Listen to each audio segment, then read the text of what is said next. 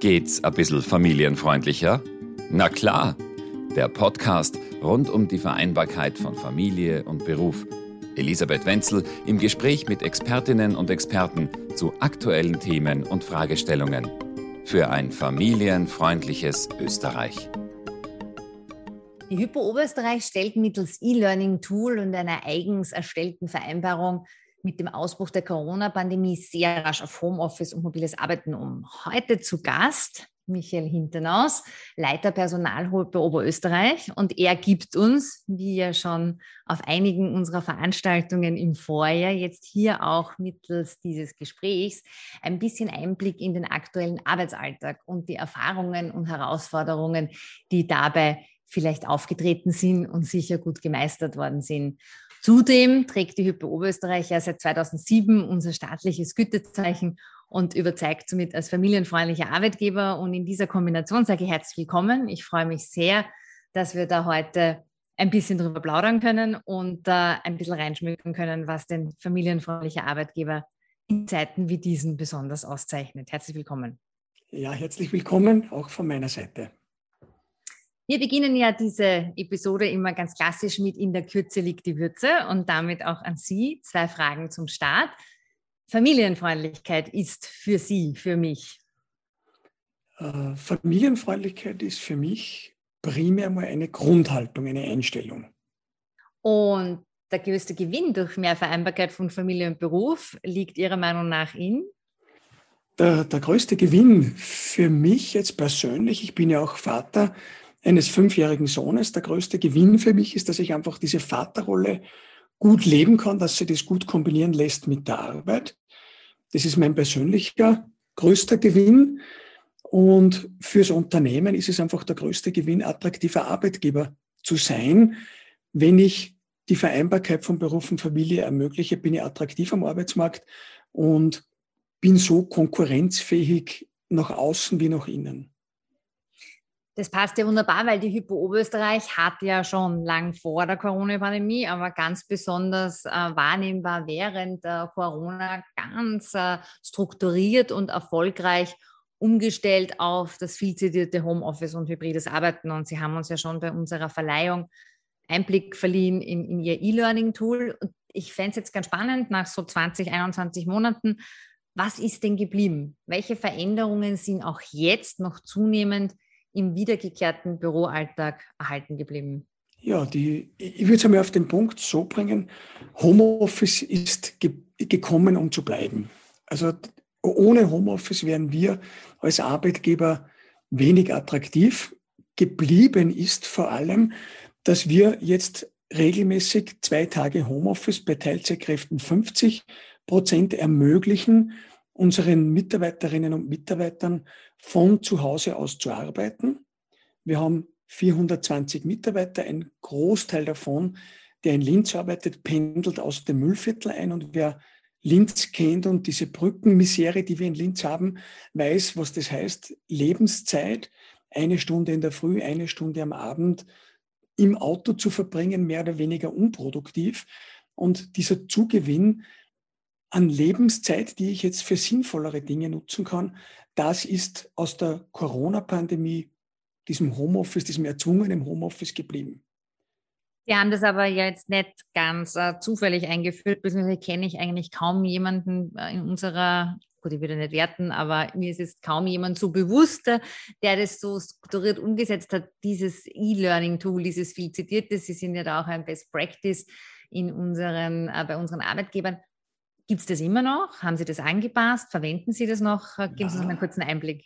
Ja, das, dieses E-Learning-Programm für Homeoffice hat uns sehr geholfen, Wir haben auch tolles Feedback von den Mitarbeiterinnen und Mitarbeitern und Führungskräften auch bekommen, weil es ist so, es ist ja relativ einfach, das Regelwerk. Irgendwo, wenn man sagt Homeoffice-Vereinbarungen, Betriebsvereinbarungen, so Muster kriegt man ja, ja relativ leicht. Aber es ist ja nicht nur dieses organisatorische, dieser Rahmen, dieser rechtliche, sondern es ist vor allem auch das Thema der Kultur. Wie wird dieses Homeoffice und damit dieses ja, gefüllte, dieser gefüllte Kontrollverlust, die Leute sind aus dem Auge, also irgendwo sind die jetzt frei, äh, das alles gut unter, den, unter einen Hut zu bringen.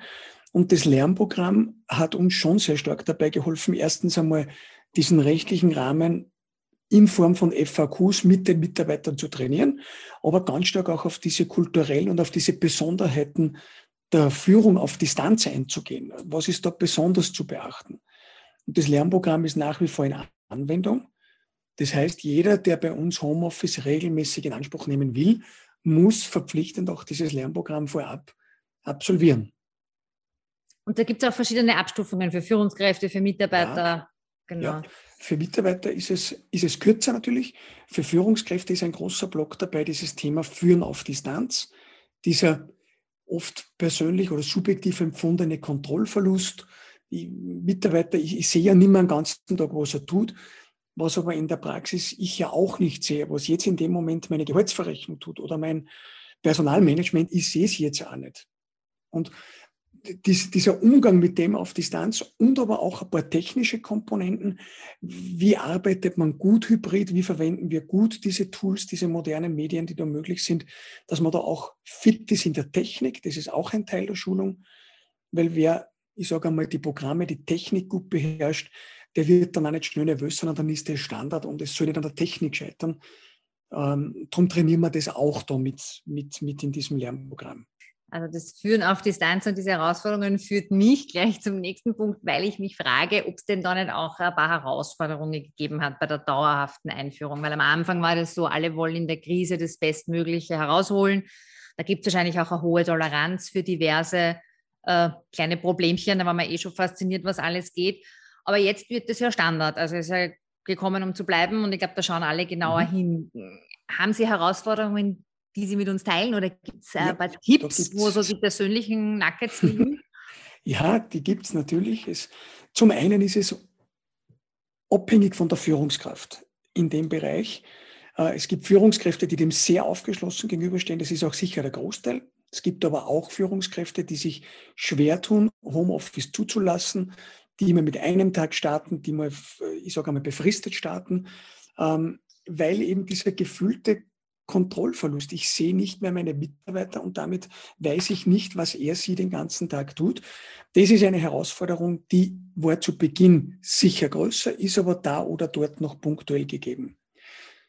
Ja, eine Herausforderung, glaube ich, die auch hm, geblieben ist mit, mit, mit der Einführung von Homeoffice, ist diese hybriden Formate. Ich muss also auch damit leben, dass zum Beispiel bei mir, wir haben monatlich einen Betriebsrat schon fix, die beiden Betriebsratsspitzen mit mir und meinem Stellvertreter, wo wir zu 14, die wir auch zum Teil hybrid machen, wo wir dann auch entsprechende Technik brauchen, einen, einen, einen Besprechungsraum, der videokonferenzfähig ist, wo wir in diesem hybriden Format zwei anwesend, zwei von zu Hause auch gut technisch miteinander kommunizieren. Und das ist ein bisschen anders, als wenn man sich zu viert in einem Raum trifft und, und gemeinsam arbeitet. Das die, die Herausforderung ist geblieben. Auf der anderen Seite haben aber auch sehr viele positive, sage ich mal, äh, Dinge gesehen. Für mich eines der, der, der besten Beispiele ist, wir haben im Rahmen der Elternteilzeit bei Karenzrückkehren, die aus dem Müllviertel kommen, ja oft wirklich nur 12 Stunden, 16 Stunden einmal so als Mindestmaß gehabt. Eventuell, wenn man weit einbindelt, dann zwei ganze Tage. Mit Homeoffice haben wir jetzt durchaus in der Karenzrückkehr viel mehr Stunden, weil die Mitarbeiterinnen und Mitarbeiter sagen, ja, ein, zwei ganze Tage in der Bank für das Pendeln, das habe ich organisiert von der Kinderbetreuung. Und wenn ich im Homeoffice dann noch zwei Vormittage dazuarbeiten kann, ja, warum nicht? Ich fahre nur nicht extra nach Linz eine Stunde, damit ich dann zum Mittag wieder um 12 Uhr im Kindergarten bin und das Kind abhole. Aber wenn ich von zu Hause aus arbeiten kann, dann würde ich gerne 20, 24, teilweise bis zu 30 Stunden arbeiten. Also da merkt man auch, die, die Leute, die sagen, das ist super, weil ich, erstens ist es ein Verdienstthema und zweitens, wenn jemand gut ist, seinen Job gern macht, dann, dann will er ja auch leisten. Und wenn man das so einfach oder so gut organisieren kann, dann ist das ja gut. Gibt es da bei Ihnen auch ein bisschen einen Hinweis ähm, oder Sensibilisierung in der Abgrenzung? Weil ich finde ja, die Abgrenzung oder die Herausforderungen, so toll das ist, äh, Homeoffice-Vereinbarkeit, dass man da auch ein bisschen die Mitarbeiter darauf sensibilisiert, dass ja die reine, der reine Nettogewinnzeit eigentlich die Pendlerzeit ist. Haben Sie da, spüren Sie da einen Sensibilisierungsbedarf oder gibt es da vielleicht da irgendwelche Phänomene, dass die Eltern nach diesem ganzen Homeschooling-Wahnsinn da jetzt ein bisschen anders äh, drauf sind, unter Anführungszeichen, als, als früher? Merken Sie da was? Also die, ich, ich merke schon eines, dass die Leute auch wieder gerne ins Büro kommen. Also so diese reine Homeoffice oder viel oder überwiegend Homeoffice, das, ist, das würde nicht dem Bild entsprechen, das die Hypo-Mitarbeiterinnen und Mitarbeiter haben. Sie freuen sich über den sozialen Kontakt bei uns, aber jetzt konkret bei mir in der Abteilung habe ich zwei Teilzeitkräfte im Personalmanagement, die sich einen Job teilen und die sagen natürlich schon, wenn ich dann am, am, am Freitag zu Hause arbeiten kann, bringe ich die Kinder in die Schule, in den Kindergarten und muss nicht extra nach Linz fahren, sondern kann von zu Hause aus meinen, meine Tätigkeiten machen. Das geht ja technisch alles hervorragend. Ähm, und eine extra Sensibilisierung dafür ist nicht notwendig, sondern es kommt sogar eher von den Mitarbeitern der Wunsch zu sagen, ja, mit Homeoffice könnte mir schon vorstellen, dass ich die und die Tätigkeiten noch mache das ist ein bisschen außerhalb äh, des, des klassischen Vereinbarkeitssettings, aber Sie haben das vorher so mhm. geschildert mit diesen hybriden Meetings. Ja? Das ist das eine, was mich mhm. interessieren würde. Sie gehen die Mitarbeiter da auch mit, dass sie versuchen, auch ihre Dinge hybrid zu lösen und nicht der, der nicht da ist, ist einfach jetzt nicht dabei. Und mhm. machen Sie auch die Erfahrung, dass diese Meetings ganz anders ablaufen? Also ich zum Beispiel rede immer viel zu laut in der Annahme, dass ich irgendwie zu denen in diesem Bildschirm da gegenüber hineinrufen muss. Also das ist auch, was würde Mikrofon ignorieren und beten. Ich weiß nicht, ich finde, man muss fast ein bisschen so neue Etikett oder Netiquette lernen. Also ich merken Sie solche Phänomene, dass da vielleicht diverse Generationen ein bisschen anders auf diese Dinge zugehen oder eingehen Sie mir doch eine große Gruppe an Mitarbeitern, die ja alle wahrscheinlich oder die meisten in einem Dienstleistungsbereich oder in einem Office-Job sind? Ja. Also ich glaube, das war zu Beginn von Homeoffice, auch mit dieser Corona-Homeoffice, äh, sicher ein größeres Thema. Ich denke, jetzt haben wir ja fast zwei Jahre hinter uns oder eineinhalb Jahre Pandemie hinter uns und die Leute sind so weit geschult im Umgang mit der Technik, mit dem Mikrofon. Es macht, also auch ich persönlich erlebe es jetzt so, es macht fast keinen Unterschied mehr, ob ich jetzt in einem Mikrofon, in, in, in, in einem Bildschirm spreche oder mit jemandem über Bildschirm kommuniziere oder persönlich. Aber wenn beide anwesend sind im Raum, macht es für Sie auch keinen Unterschied? Also wenn drei da hm. sitzen und drei sind am Bildschirm? Also wir haben es meistens bei kleineren Gruppen, also dass, dass meistens ein, zwei zugeschaltet sind und der Rest ist ja dann sowieso da und da merke ich es eigentlich nicht. Also da hätte man noch nie das Thema gehabt, dass wir sagt, ihr seid zu laut oder vergesst uns nicht. Mehr. Die melden sich eh, wenn sie vergessen würden oder bringen sich ja ein. Also da haben wir kein großes, da, da hätte ich jetzt kein Thema gesehen. Ja, das ist, spricht vielleicht dafür, dass Sie eh schon so viele Jahre so einen guten und, äh, sage ich mal, auf Wertschätzung basierenden Austausch äh, mit Ihren Mitarbeiterinnen und Mitarbeitern haben, weil äh, Hypo Oberösterreich ist ja bereits seit 2007 mit dem staatlichen Gütezeichen familienfreundlicher Arbeitgeber ausgezeichnet, das ja sozusagen der Arbeit von Familie und Beruf hier zugrunde liegt. Und ähm, mich würde jetzt ein bisschen interessieren, rückwirkend, was hat Sie eigentlich dazu veranlasst, ähm, auf Familienfreundlichkeit zu setzen, beziehungsweise so nachhaltig drauf zu setzen. Also das wäre, mhm. glaube ich, etwas, was mich jetzt interessieren würde. Sie sind ja, oder Sie können das als Unternehmen ja schon historisch beschreiben nach 14 ja. Jahren. Da haben wir nicht so viele. Und vielleicht äh, geben Sie unseren Zuhörern ein bisschen einen Einblick, warum es längerfristig Sinn macht. Mhm. Ja, es schreckt dann fast selber, wenn man die Zahl 2007 liest. Das war vor 14 Jahren dass wir das Thema Familienfreundlichkeit angezogen haben, nämlich strukturiert angezogen haben. Und der Hintergrund war damals nur weniger dieses Thema War for Talents und, und leer gefischter Bewerbermarkt. Das war 2007 eigentlich noch gar nicht das große Thema, sondern wir sind als Bank, haben eine, eine, einen weiblichen Anteil von rund 55 Prozent in der Bank. Und das Thema Familienfreundlichkeit, Vereinbarkeit von Beruf und Familie hat sich damals schon gestellt. Da war ich selber noch nicht Vater, aber das war damals schon ein großes Thema bei uns im Haus. Und vor allem, so wenn ich, wenn ich gutes Personalmanagement muss ja schauen, wenn jemand seinen Job gut macht und gerne macht, dann kann ja nicht eine Karenzunterbrechung dazu führen, dass ich nachher sage, na ja, schau mal, irgendwas finden wir schon für dich in der Bank, sondern gutes Auszeitenmanagement heißt für mich, dass ich sage, wenn jemand Familienplanung hat und Familienplanung ansteht, dass man schaut, wie können wir die Zeit gut überbrücken, wie können wir den Austritt gut organisieren und wie können wir den Wiedereinstieg, nämlich in die Position, wo jemand gut ist und das gerne macht, organisieren. Und, und aus dem heraus, 2007, haben wir uns überlegt, ja, was können wir denn da alles tun? Und das ist dann im Laufe der Jahre gereift und gewachsen.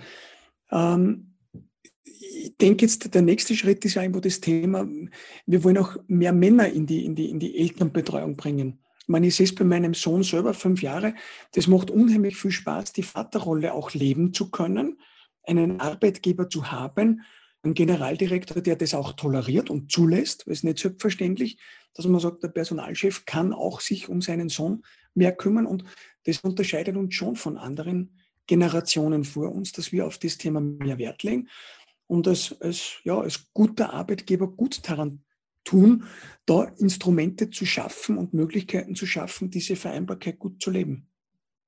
Jetzt sind Sie ja als Hypo Oberösterreich bereits mehrfach, ich glaube, das heißt die bestbewerteste Universalbank. Bitte verwickeln ja. Sie mich in kein Gespräch, mhm. wo es eine Universalbank ist, aber die Universalbank in Österreich. Und jetzt ist meine Frage, wird da auf diese ganzen familienfreundlichen Angebote bei der Präsentation als Top-Arbeitgeber auch Wert gelegt? Macht familienfreundliches Employer Branding einen Unterschied?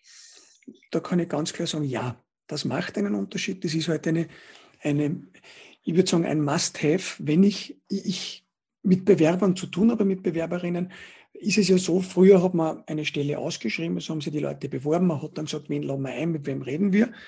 Und heute ist es ja vielmehr schon so, dass ich bei den Bewerberinnen und Bewerbern mich bewerben muss als Bank und sagen, warum ist die Hypo Oberösterreich attraktiv?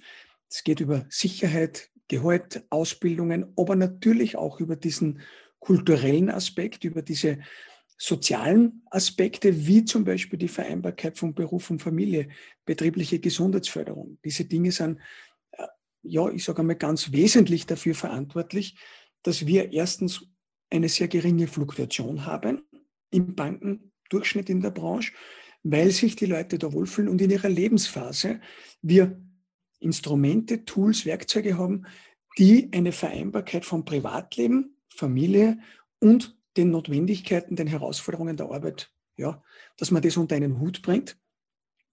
Ja, und wie Sie schon gesagt haben, wir sind also die letzten drei, vier Jahre immer unter den Top drei der Branche Finanzdienstleistungen österreichweit, Banken und Versicherungen. Zweimal waren wir sogar Nummer eins. Da, das ist eine Auswertung von Kununu, Statista und dem Wirtschaftsmagazin Trend. Und ich glaube, diese Dinge kriegt man nicht umsonst. Das kann man sich ja nicht kaufen. Wir haben es gar nicht gewusst, dass wir da gechallenged werden von denen. Aber unsere Leute haben das also so beantwortet anscheinend, dass wir da dreimal hintereinander bestbewertete attraktivster Arbeitgeber Österreichs waren. Und das hat sicher ganz stark mit dem Thema Vereinbarkeit, Beruf, Familie zu tun. Jetzt äh, freut uns das natürlich riesig, weil das ist ja genau das, äh, was ja unser Ziel ist, dass den Mitarbeitern und Mitarbeiterinnen innen besser geht oder gut geht, dem Unternehmen gut geht und das nach außen Wirkung zeigt. Äh, man spricht ja da oft von so internem und externem Employer Branding. Könnten Sie das ein bisschen aufteilen in, als Personalmanagement? Wie, für, wie viel kommunizieren Sie nach innen und machen sozusagen Bindungs-Employer äh, Branding und wie viel agiert man da nach außen? So ein bisschen von der, von der Schwerpunktsetzung. Also ist ein, ist ein guter Punkt und ich würde sagen, 50-50. Es ist so, dass wir alles, was wir nach außen kommunizieren, ja auch versuchen, nach innen zu kommunizieren. Unsere Mitarbeiterinnen und Mitarbeiter schätzen das auch sehr, dieses auf Augenhöhe, man nimmt sich Zeit, man hat viele Instrumente. Stichwort Gleitzeit ohne Kernzeit seit, seit, seit über 20 Jahren.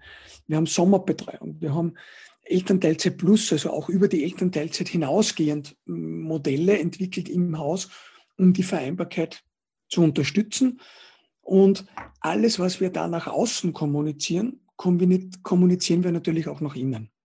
Und das ist ganz wichtig, weil diese Strahlkraft nach innen bindet ja, oder binden ist so ein bisschen ein schlechtes Wort, das klingt so nach, ich will Leute binden, aber ich will Leute, die sich committen zur Hypo Oberösterreich, die sagen, da arbeite ich gern, dann nimmt man mich ernst, da werden meine Probleme ernst genommen, da spricht man mit mir auf Augenhöhe, Ich verstehe auch durchaus die betrieblichen Notwendigkeiten. Das Verständnis ist ja da. Und diese, diese Vereinbarkeit ist eben etwas, was aus meiner Sicht auch ganz stark nach innen wirkt und wahrscheinlich auch deswegen, vielleicht sogar eines der Hauptargumente für die geringe Fluktuation ist, weil gehaltlich die Hypo Oberösterreich zahlt wahrscheinlich keine Spitzengehälter im Vergleich mit Wiener Großbanken, da können wir einfach nicht mit. Aber dieses Kulturelle, das glaube ich, ist ein Aspekt, warum viele sagen, da, ja, da, da bleibe ich gerne, da leiste ich gerne, da arbeite ich gerne. Schon fast ein schönes Schlusswort. Ähm, wir würden sagen, Hypo Oberösterreich schafft Verbindung. Vielleicht passt das ganz gut als mhm. äh, äh, Mittelding zwischen Binden und Commitment. Ähm, wir haben dann immer abschließend auch nochmal unsere Kürze und Würze. Das passt jetzt fast gar nicht, weil Sie haben ja fast alles gut gelöst. Trotzdem, Vereinbarkeit ist herausfordernd, weil. Ist herausfordernd, weil es der ständigen Kommunikation bedarf. Also dieses ständigen Austausches. Es ist nicht ein Standardprogramm, das dann immer pickt oder steht, sondern man muss sich ständig beschäftigen, weil sich einfach auch die Lebensphasen ändern und die, die, die, die Herausforderungen tagtäglich neu entstehen und man sagt, und für das braucht man jetzt eine Lösung. Und äh, abgesehen davon, dass die Frage in äh, Zeiten, wo sich alles so schnell ändert, vielleicht schon fast ein bisschen schräg wirkt, aber Sie als historischer Beobachter, aktueller Gestalter und wahrscheinlich auch in Zukunft noch aktiv dabei. Familie und Beruf in zehn Jahren, ein Tipp von Ihnen. Also mein, mein, meine Vision oder meine, mein Zukunftsbild geht ganz stark in die Richtung, und so versuche ich es auch selber ein bisschen vorzuleben, dass also das nicht mehr ein, ein, ein, ein, ein reines, unter Anführungszeichen, Frauenthema ist, sondern dass die Familie und Beruf ein Familienthema ist, wo Männer und Frauen wirklich gleichberechtigt beide alle Instrumente in Anspruch nehmen. Wir schauen auch, dass wir Elternteilzeit forcieren. Es gelingt uns schon zum Teil. Wir brauchen ein paar mehr Role Models, aber in zehn Jahren, glaube ich, werden wir über das hoffentlich nicht mehr reden sondern dann ist es selbstverständlich. Wunderbar. Ähm, wir freuen uns darauf, wenn Sie das in zehn Jahren realisieren. Hypo Oberösterreich bleibt hoffentlich bei uns im Netzwerk der familienfreundlichen Arbeitgeber. Wir möchten trotzdem wieder mit Ihnen reden, nicht über das, aber sicher gerne was anderes. Und äh, ich sage äh, bis dahin vielen herzlichen Dank, dass Sie sich Zeit genommen haben und fürs Gespräch. Und äh, ja, danke. danke für Ihr Engagement. Danke vielmals für die Einladung. Vielen Dank fürs Zuhören. Bei Fragen Feedback oder Themenwünschen können Sie uns gerne unter www.unternehmen-für-familien.at slash podcast kontaktieren.